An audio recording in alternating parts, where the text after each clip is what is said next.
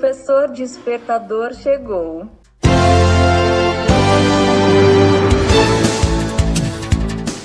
Olá, eu sou o professor Diante Vasconcelos e estou aqui para mais um podcast.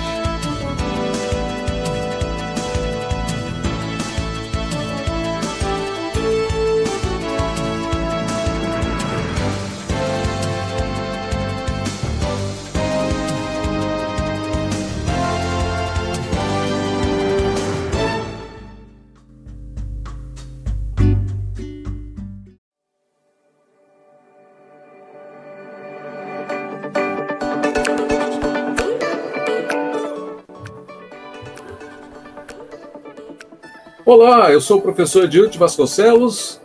Tá tudo bem com você? Comigo tá tudo ótimo. E nós estamos iniciando agora um programa direto ao ponto, Carreiras TI, sobre vazamento de dados, segurança da informação. Nós já temos já dois episódios que nós vemos, nós estamos falando sobre o tema. E hoje não é diferente, nós vamos continuar porque nós temos muito pano para manga. Mas eu não estou sozinho no programa. Estou conjunto com o professor Adão Santos, professor Márcio Souza e professor Alexandre Gomes. É isso mesmo. Vamos lá. Boa noite, turma. Bom dia, boa tarde, boa noite, né? Que a gente não sabe a hora que o ouvinte vai estar ouvindo.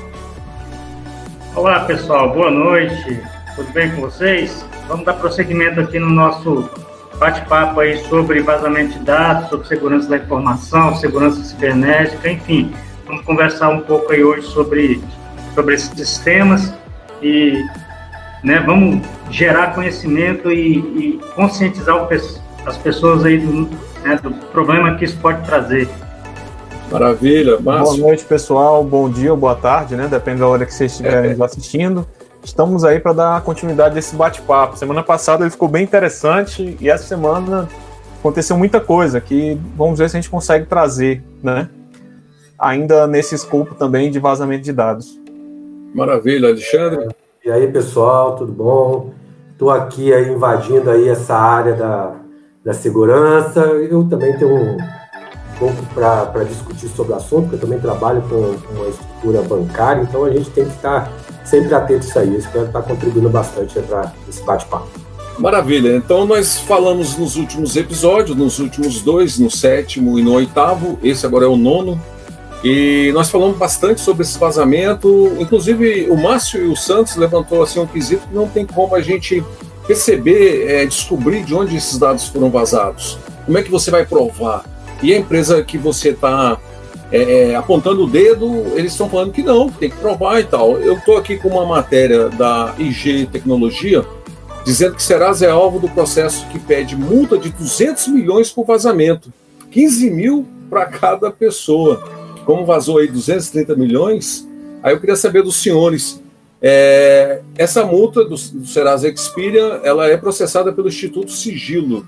Como é que não pode provar e como é que já tem instituto fazendo é, isso? Eu, a minha pergunta para vocês é essa. Como é que pode ser Bem, processado? É, processado, Ed, é, é, o instituto pode processar, né? Agora, a dificuldade é provar, o tribunal aceitar como prova, né? É, é muito difícil você entrar com ação, qualquer um pode, baseado nos indícios, mas daí a ter provas suficientes pela questão do timing, pela questão de, do desenrolar aí, é que é, é difícil isso acontecer, né? E vai ser um caso inédito no Brasil. Claro, pode acontecer, depende dos próximos passos. Se o juiz entender que é o caso alguma delegacia vai cuidar disso, de crimes cibernéticos, e conseguir comprovar que aqueles dados realmente estavam na base do Serasa Experian, é, tudo bem, vai ter condições de, de vamos dizer assim, de imputar responsabilidade. Mas a, o que a gente citou é que é muito difícil você conseguir fazer isso em tempo hábil. Talvez no caso do Serasa, depende. Se o cara conseguir chegar lá, mediante ordem judicial, é claro, e levantar que há uma, vamos dizer assim, que os dados que foram vazados, vamos supor que todos eles existam na base de dados, seguem aquele modelo, vai ser um caso de comprovar, né? Mas é o que a gente falou, isso é, é muito difícil. Depende agora do desenrolar dos fatos, né? Vamos ver também que aqui no Brasil é sempre muito complicado o que é aceito ou não como prova, né? Isso é muito complicado Sim. no Brasil. Então, aí depende do, do desenrolar dos fatos, né? Mas o que a gente deixou claro semana passada é que é difícil. No caso do Serasa, ainda há possibilidade por ser um grande vazamento, mas algo mais pontual é muito difícil. Até também, Márcio, pelo, pelos dados que foram vazados, a evidência de score, de coisas que só cabe às instituições financeiras, né? Cabe então de apontar isso para o Serasa. Acho que é por aí, né? É por aí. Então, assim, claro, vamos supor aqui hipoteticamente que é, durante uma, uma oitiva dessa, ou durante um cumprimento de um mandado judicial, consigam ver que existe uma base de dados muito semelhante dentro do Serasa, com aquele nível de score, de pontuação para aqueles dados de pessoas. Isso é um forte indício que o Serasa, realmente, que os dados eram do Serasa. Aí vai depender do, do juiz, né? Mas, mas deixa eu só, só perguntar uma coisa, Márcio. A formatação dos dados, elas vão ser muito semelhantes a qualquer outra entidade, né? Então. É, é, é, é, o que a gente falou, sabe, Alexandre? Semana passada a gente deixou isso claro. A gente pode ser levado a ser uma prova, mas que vai decidir isso é o juiz, no final das contas. O juiz que vai decidir isso, né? É difícil. Eu estou levantando aqui uma hipótese de, vamos dizer assim, de que seja possível, que o cara possa. Não, há, há um indício aqui, no caso de haver uma semelhança muito grande com a estrutura de dados que tem o Serasa porque, por exemplo, é, até pouco tempo, é, o, dado, o Serasa compila dados de várias instituições financeiras, né, da vida das pessoas. Então, é uma característica peculiar deles, né? Aí a gente vai ver, vai ver nos desenrolar e no final das contas que vai decidir é o juiz. Mas não é uma tarefa fácil provar que foi o Serasa, tem que ver se, se há defesa. Não é fácil, isso não é fácil. É muito, eu acho muito improvável. O Adão levantou a mão Sim, não, é assim, de fato, há, há uma. Há, há, algumas hipóteses que estão sendo investigadas e levantadas, né? Ah, o fato de estar de, de tá trazendo a Serasa Experian como, como a principal suspeita do vazamento se dá exatamente em virtude da estrutura de dados é, é, vazados, né? Da estrutura dos dados vazados. Então, são dados que normalmente são coletados pela, pela Serasa. Acontece que, bom, isso, isso entre os dados né, estão os scores aí, que normalmente tem. Enfim, a, a características são, as características da, dos dados disponíveis são características que batem com aquilo que a Serasa coleta. Acontece que, é, é, pelo volume de dados, é, é, é, é, há suspeitas também que isso são conjuntos, que, que esses dados são conjuntos de pequenos ou de vazamentos menores que foram agregados, né? E aí formou-se essa base gigantesca.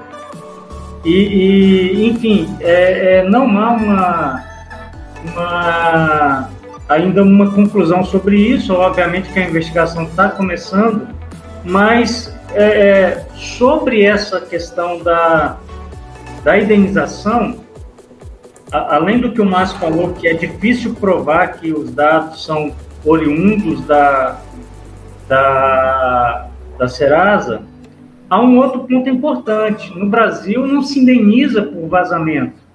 Quando é que vai, vai haver indenização? Quando você provar que houve um dano causado a você, um prejuízo monetário, um prejuízo financeiro, oriundo de dados que foram vazados. Então, vamos lá.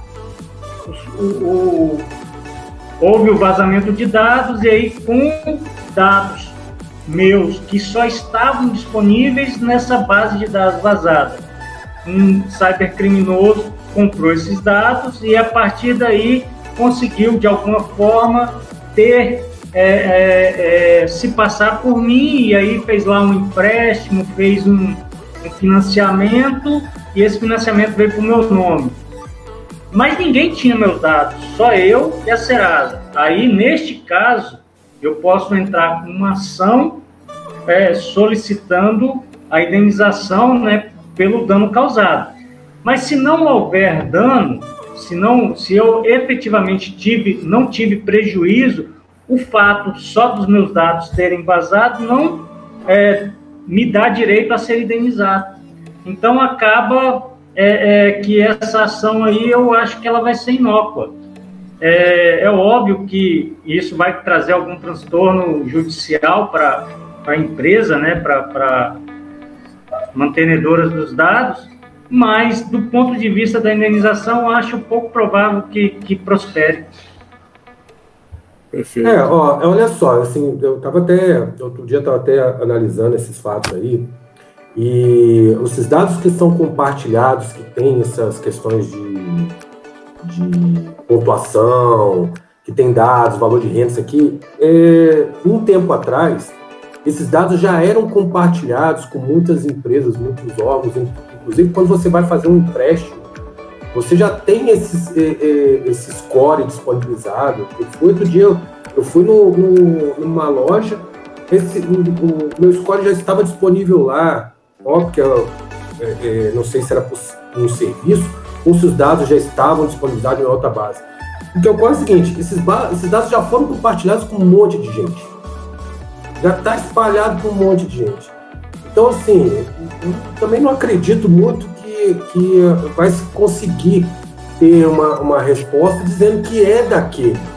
Eu não, não, não acredito. Eu, assim, ó, outro dia, assim, eu, eu tinha. Você recebe uma ligação do cara, o cara sabe mais sobre o teu, teu, tua, tua, teu crédito do que você mesmo. E esses dados, teoricamente, seriam só da, do Serasa.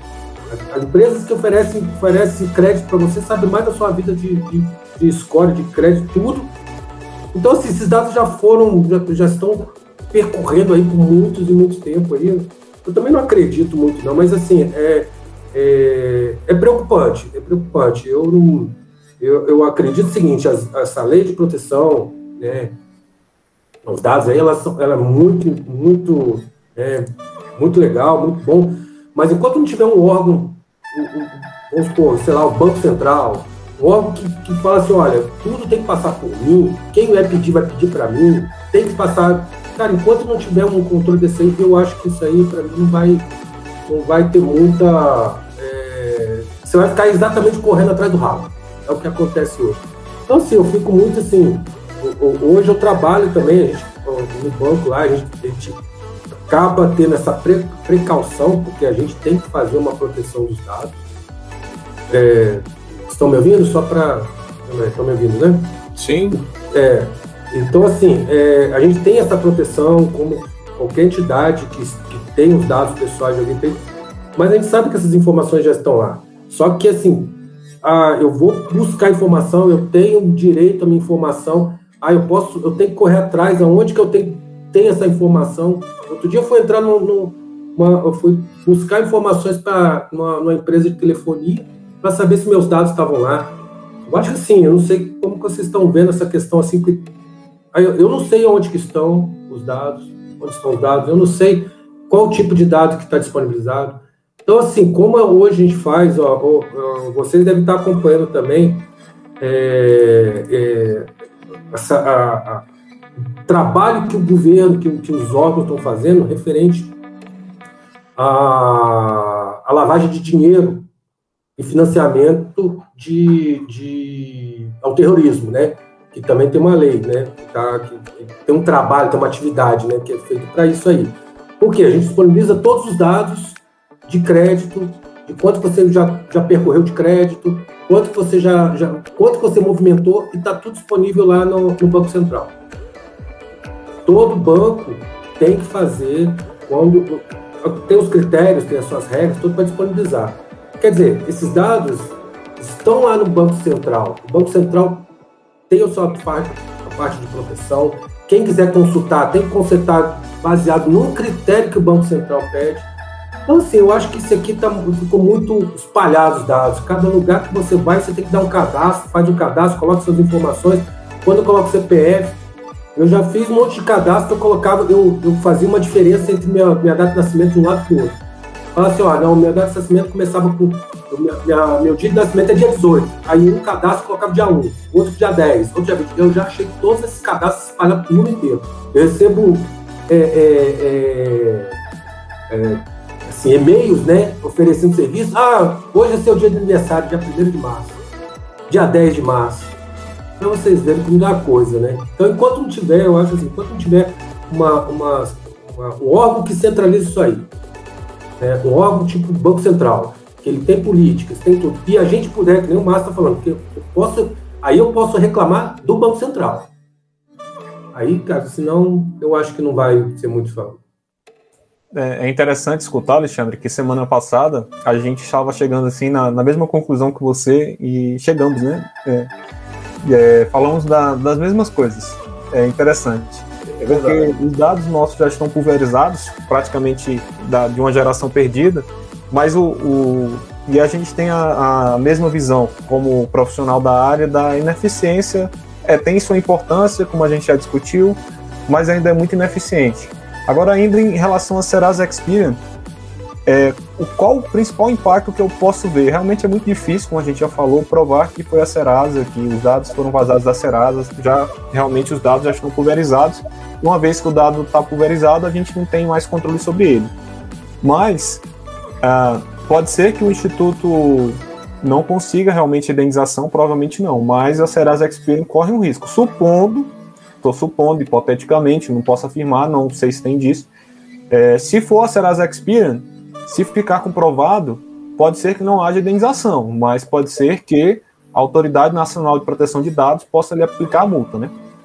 Isso é o, o grande risco. O processo, Márcio, a, a NPD, ela está como ré na parte do processo contra o Serasa, porque eles estão entendendo que é, colocar, colocando ela como ré, ela não fez nada para que isso fosse é, investigado, por exemplo, não fez nenhuma investigação, entendeu? É, é, é, o que a gente, havia, a gente havia conversado, né? É tudo muito novo. A lei foi importante para trazer o assunto à, à pauta, para as empresas começarem a se preocupar com isso, mas pensando no impacto que pode causar a sua própria organização. Mas a MPD é muito incipiente ainda para tomar ação. Como a gente falou semana passada, eles não têm braços executivos ainda, ainda está muito no mundo da política. E política sem mecanismo que garanta sua aplicação não serve de nada, né? Sim. Se torna ineficiente. Então, assim, particularmente, é, eu acho que vai demorar muito para a NPD chegar no nível de, de tomar uma ação, de ter condições, porque hoje, por exemplo, eles não sabem quais dados cada empresa tem. agora que vai estar tá começando esse processo, está muito difícil.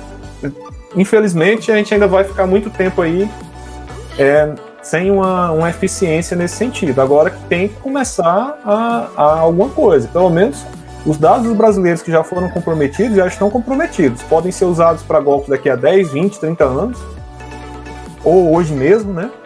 Agora, a gente tem que começar a pensar. A gente tem que centralizar esses dados. Eu falei semana passada, os dados têm que ser centralizados em algum lugar, sobre a asa do governo.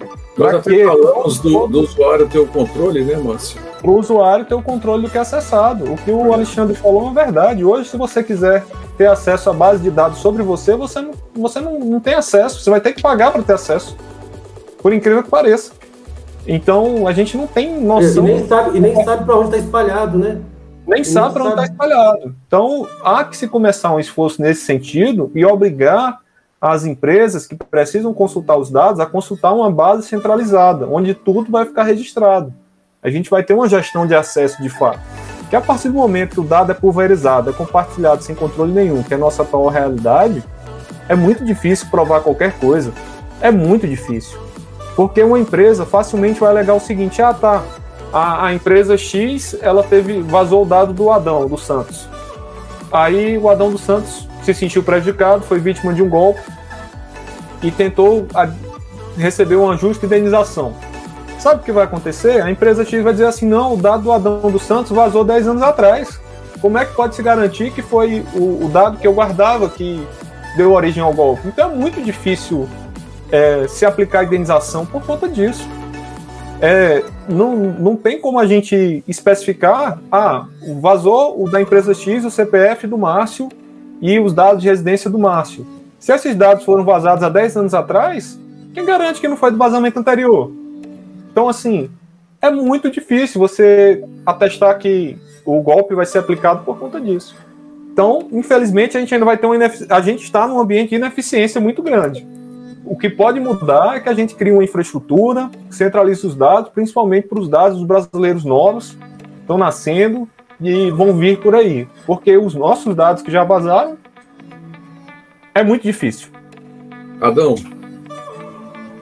Não, é exatamente isso é, é, que, eu ia, que eu ia levantar, essa questão temporal. Ah, bom, se eu só posso ser indenizado quando houver é, demonstrado um prejuízo em, em, é, meu em relação ao, ao, dado vazado, a questão temporal é importante, porque o que o Márcio falou agora, pô, uh, daqui a 10 anos eu sofri um, né, eu tive um, um, um prejuízo e, e, daqui a 10 anos não, né, agora, eu tive um prejuízo e vou requerer uma indenização. Aí o cara vai alegar exatamente o que nós está falando aí. Pô, não, esses dados não vazaram de mim, vazaram lá atrás. Então fica, fica a questão temporal aí é preponderante, principalmente pelo modelo normativo que nós temos, né? Essa questão da gestão dos dados é, é de fato, como a gente falou na semana passada, né? A autoridade nacional é, ela foi criada, foi um grande passo, tal. Nós já temos alguma coisa, né, sendo comentada, mas ela ainda é incipiente e, e assim, é, é, ainda ela, ainda é uma, ela, é uma, ela é uma unidade de fiscalização e não de, de controle, né? Exatamente.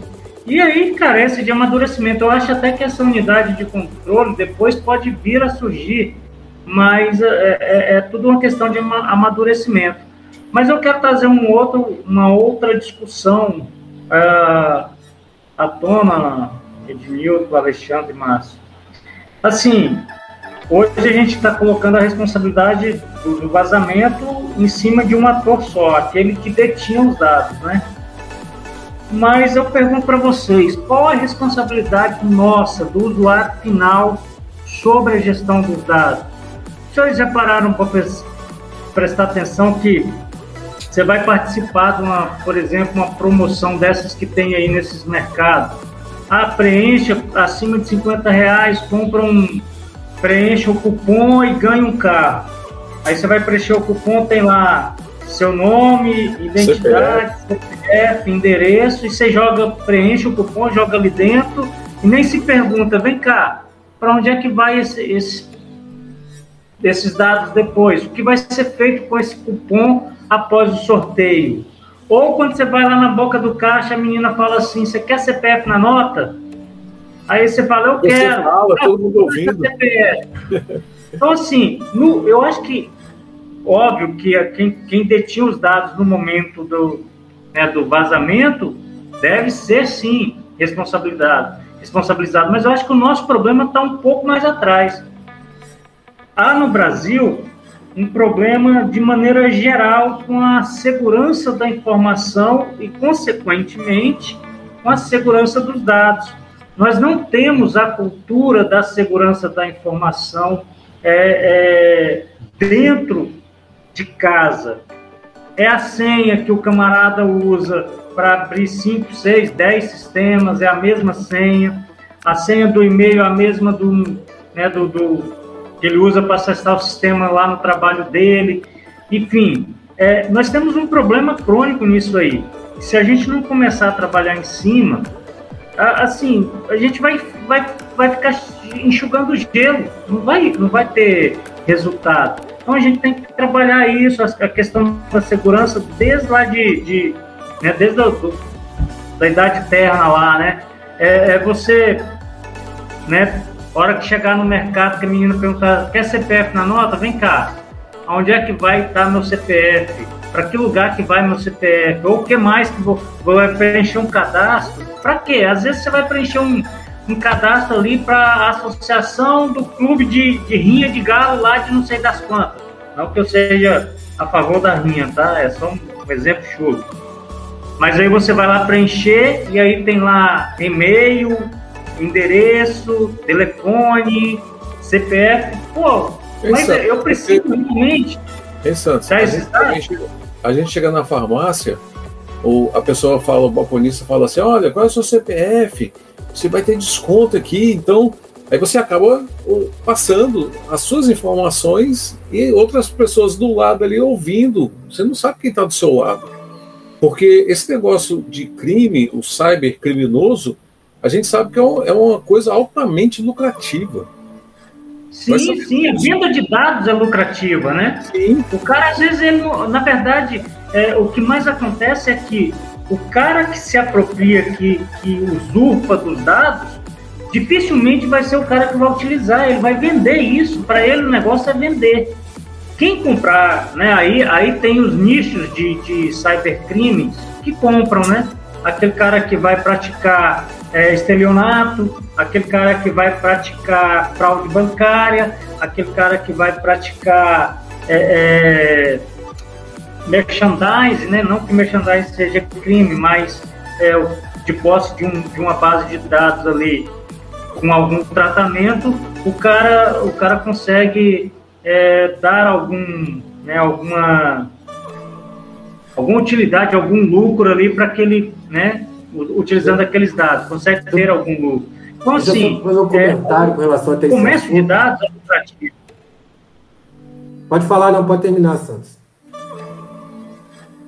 Não, mas é, é assim, é, em síntese é isso. É, é, nós, te, nós temos que melhorar a nossa preocupação com os dados. E aí, aí a gente está falando de dados pessoais, mas eu, eu, eu gosto gostaria de estender isso, não só dados pessoais, porque tem outras formas de você ser atingido também, né? Então, é um projeto que você está desenvolvendo, que aí você, é, de maneira incauta, deixa vazar aí, aí alguém se apropria das suas ideias, enfim, é um, né, é, é, é um livro que você está escrevendo, que daí um pouco tem um, um camarada copiando o seu texto, né, Ednilton? O Ednilton, escritor das antigas, é isso.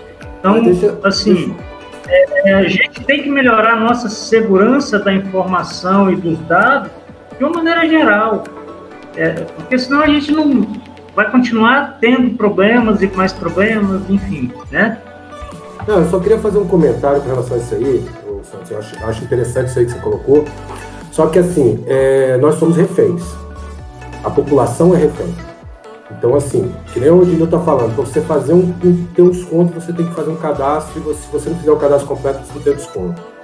Outro dia eu fiz um cadastro também lá, o cara, eu perguntei exatamente, falei, cara, para que, que você quer que meus dados tudinho, CPF, endereço, telefone, data de nascimento, para quê? Não, eu preciso. Falei, não, mas eu não vou. Não, não, se não tiver cadastro, você não pode fazer. Então, assim, se a gente é refém, eu, eu concordo que a gente tem que ter todo cuidado mas nós somos reféns. Então, enquanto o, o, uh, o governo, os, os, nossos, os nossos parlamentares, né, os nossos congressistas, não definirem uma lei que ela, ela coloque, né, é, é, desobrigue esse cadastro assim para essas unidades, né, para esses locais. E eu tiver que realmente o meu dado pessoal, que nem a Receita tem, a Receita tem o dado pessoal de todo mundo não, a Receita é detentora de todos os dados pessoais de todo mundo. Se você quiser consultar para você saber um histórico, uma coisa ali, é uma coisa. Então, assim, hoje nós somos reféns. Eu, eu não consigo fazer nada, é, é, fazer nenhuma coisa, não ter nenhum benefício se eu não fizer um cadastro pesado. Eu não, nem no supermercado, nem você falou aí. Eu concordo realmente com todo esse problema, né? Mas eu não consigo. Então, enquanto não tiver esse essa lei, uma lei forte, dizendo que os caras não podem fazer, e, e, e ter uma unidade que possa controlar, e os caras falam, quando eu quiser saber sobre Adão, eu vou lá e pesquiso. Aí eu digo quem, quem que acessou, qual a empresa que acessou, por que, que ela acessou, não sei. É, é, eu concordo, Alexandre, com o que você está falando, porque a gente é refém, isso passa por uma mudança no, no modelo de, de acesso aos dados. É realmente a gente parar de precisar informar nossos dados é, numa da farmácia ou em qualquer lugar e talvez a gente informar uma chave. Não, minha chave é tal, pesquisa aí na, na receita. Porque aí a gente ia ter um controle, a gente não precisaria é, ter que passar os dados a cada interação. Uma coisa que cabe destacar também, que se a gente for olhar o lado da empresa, no, no Brasil, é, a empresa precisa registrar para quem ela está vendendo, para quem ela está dando desconto, né? principalmente para quem ela está dando desconto, às vezes até pensando né, né, em evitar golpes, o que não evita de fato, porque a gente pode, infelizmente, os estelionatários estão aí para provar isso. Mas passa por uma mudança, Santos, na minha opinião, no modelo de gestão de acesso aos dados. É realmente trazer os dados para uma base centralizada para que se crie uma maneira de que todo o acesso a seus dados fique registrados. Então, pelo menos os acessos legítimos, você vai saber que foi registrado. Se o supermercado acessou seus dados naquela base, ficou lá o registro de que foi o supermercado A, B e C que acessou para te oferecer uma, uma, promoção ou algo do tipo. Mas há que haver esse, esse, essa mudança no modelo. Eu acho que não, é, não é fácil, e vai passar muito além, ele vai demorar muito tempo para chegar nisso. Mas o fato de a gente estar tá debatendo isso agora, apesar de nós sermos especialistas no assunto, é importante, porque as pessoas que vão estar nos ouvindo vão engrossar o couro e vão ver a necessidade disso. No Brasil é muito fácil praticar estelionato, infelizmente, muito fácil mesmo. E em relação à propriedade intelectual, isso eu acho que é um assunto bom até para outro podcast. Hoje a gente tem um, é, o cybercrime, né? Ele põe em risco muitos pequenos negócios por aí. Porque normalmente as pessoas que estão começando o negócio, a pequena empresa, ela, não, ela pode perder, ter seu negócio comprometido, porque às vezes ela depende de um sistema que ela tem para fazer a gestão do negócio, esse sistema não tem as medidas de proteção adequadas, muitas vezes não tem backup, seja por falta de desconhecimento de quem está começando o negócio, seja por falta de recurso. O fato é que a gente tem que também ver o, lado que o cybercrime ataca bastante das pequenas empresas. Tem muita empresa aí que pode ter seu negócio literalmente encerrado por conta de do cybercrime, né? Eu conheço um caso, eu não posso citar onde foi, mas de um, de um escritório de contabilidade que teve seus dados sequestrados, dados de seis meses de trabalho sequestrados. Eles perderam seis meses de trabalho, tiveram que refazer o trabalho durante seis meses porque os servidores foram sequestrados. Então, o cybercrime atua em muitas frentes e é algo que a gente tem que conversar, tem muito assunto mais para frente, mas é importante também a gente desenvolver a cultura da propriedade intelectual. Seja nossa propriedade intelectual, seja a propriedade intelectual das organizações, a gente tem que começar a discutir isso, como o Santos falou, que no Brasil a gente nunca fecha a janela antes de ser assaltado, né? É. Então, assim, a gente tem que começar a discutir isso. Eu acho que isso passa por uma mudança de metodologia, de mentalidade, né? O mindset, como as pessoas gostam do termo da moda. Ah, perfeito. Antes do Santos falar, só lembrando que nós, a nossa promessa é 30 minutos, já estamos aí com 35 minutos. Não, Ednilton, é, é só né, é, é, lembrar aí do que o Márcio está falando, que o Alexandre falou, que nós discutimos isso também na semana passada, isso essa gestão dos dados pessoais é uma quebra de paradigma. É mudar o paradigma de como se utiliza o dado hoje. Então, é, você, né, o, o, o, dono, o usuário ser o dono do seu dado, né? Não você passa passar o dado para outro e aí é, é, é, perder o controle sobre os seus dados, né? Essa questão que o Márcio falou aí é, é interessante porque isso me remete ao Pix. A utilização é, é uma coisa nova, exatamente. Entendeu? E, e assim. Está tendo muito, muito crime em cima do Pix, né? Sim, e, e, mas ou pode ser, a gente pode até né, falar, não, pode ser aperfeiçoado. Pode, pode ser aperfeiçoado. Mas há de convir que houve uma mudança de paradigma aí também, né? Então, é, é, assim, houve uma. é óbvio que aí, por se tratar de, de coisas, é, coisas não, se tratar de interesse é, do mercado financeiro, acabou andando mais rápido. Mas eu, eu acho que é um caminho que a gente precisa tomar, né? Perfeito.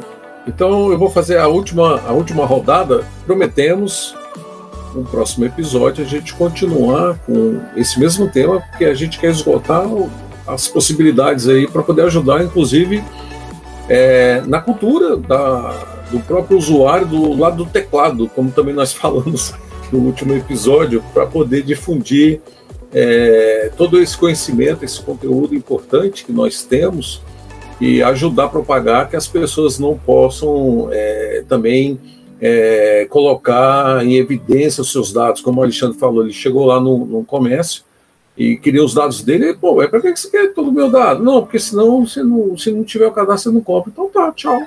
Vai, vai comprar em outro canto, né? Então tem que ser assim. Então, considerações, eu vou passar para o Alexandre, que é a vez dele, para que ele possa. É, não, é, é, não, eu acho que assim, é só.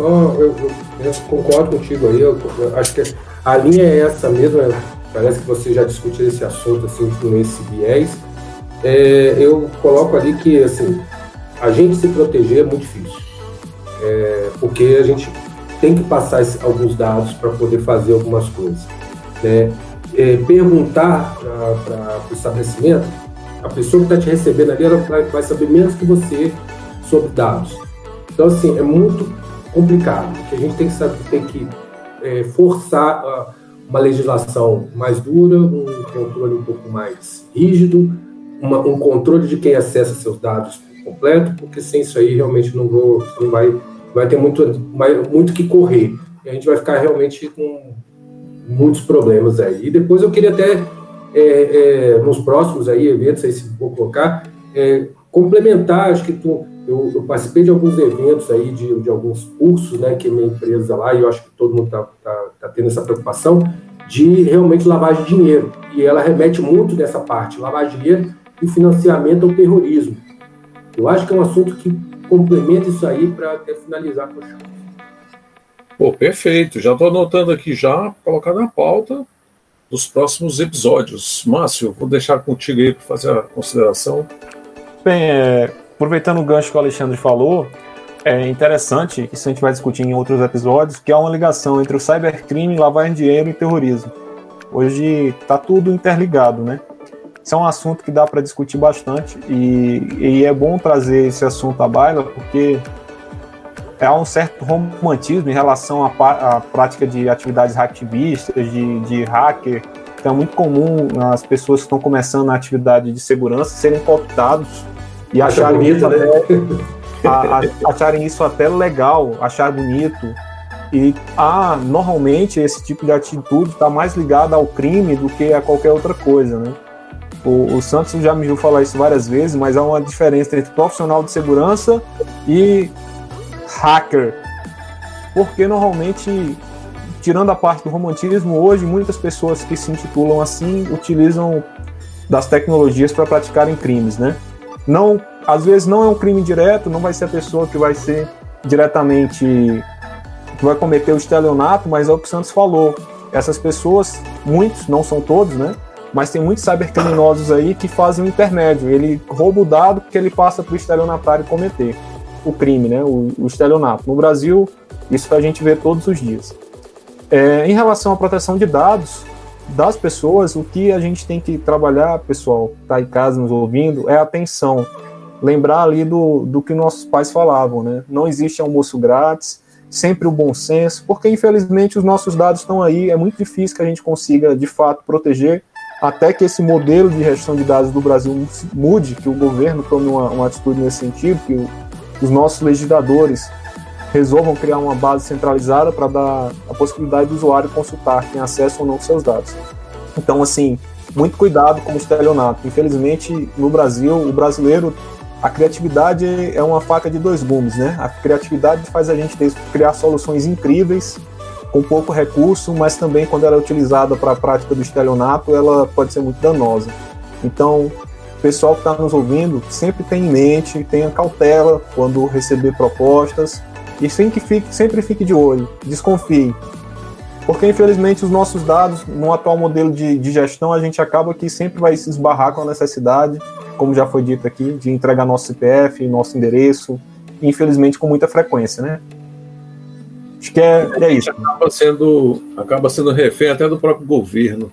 E é, também a gente é refém do próprio governo. Eu, eu é. falei disso semana passada. O governo falamos, tem falamos.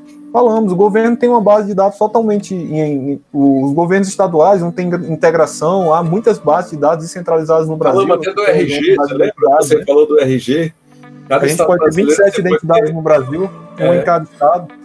É, é, é, é algo que... né? E assim, e é, não, hoje não é tão difícil, porque um exemplo do que funciona no Brasil, que o Alexandre falou, é o sistema financeiro, né? O sistema financeiro funciona. Então, porque, é, vamos dizer assim, ele é essencial. É até copiado no mundo todo. O sistema financeiro é. brasileiro é fantástico. O, sistema, o, modelo do sistema financeiro funciona. O modelo de acesso aos dados há uma integração excepcional no sistema financeiro nacional. Agora, falta talvez a, a visão da necessidade por parte dos nossos políticos de estender isso à prática da gestão do governo, da máquina administrativa como um todo, né? A integração dos dados nacionais, que base de dados, até os senhores lembram aí mais do que eu, é, o, o, Detran, antigamente, as bases eram separadas, tomava multa em um estado, não recebia. É, a multa não chegava. É. é verdade, é verdade. E nós sabemos também, por exemplo, uma prática das empresas, essas grandes como o Facebook, só para finalizar, tá? Só para finalizar a ideia de todo mundo e o Facebook, ele, ele vendeu os dados dos seus usuários, não vazou não. Vazou em outro sentido, né? Ele cedeu para uma determinada empresa os dados dos seus, dos seus clientes ali, da sua base de dados, respectiva àquela empresa, naquele nicho que a empresa queria, a parte de sentimentos. Então, assim, inclusive foi julgado nos Estados Unidos, teve uma ação contra o Facebook nesse, nesse quesito. Então, não é só de vazamento, né? Além de ser difícil de pegar, difícil de identificar, tem o lado do usuário, o lado do teclado ali, que a gente sabe que entre o banco e o teclado, né? Tem esse lado das empresas também pegar isso e apropriar desses dados como sendo dela e fazer comercialização.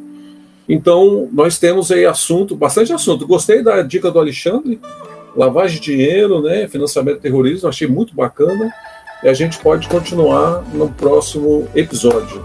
Sim, mais um assunto para a pauta, viu, Ed? Mais é, um? Termo, termos, tem um aí, você citou o Facebook, há, há um assunto muito interessante, que é termos de uso de serviços, né?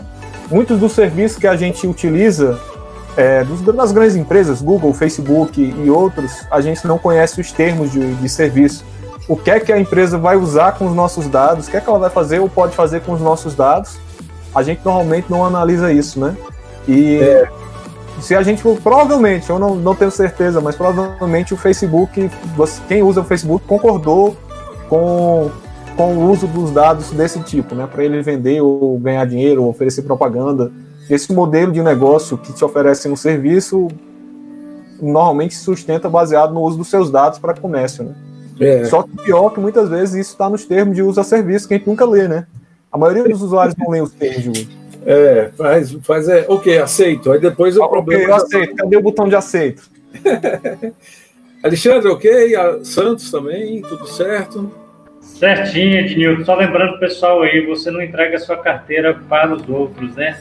Então vamos tomar cuidado com os dados aí. Carteira, cartão, né? Carteira, cartão.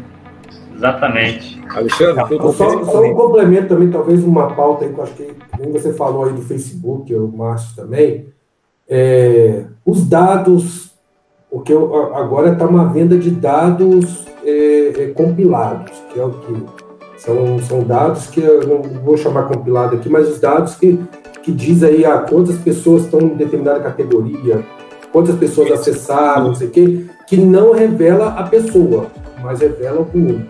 E isso aí, como funciona. Talvez esse é um assunto para o próximo também Perfeito.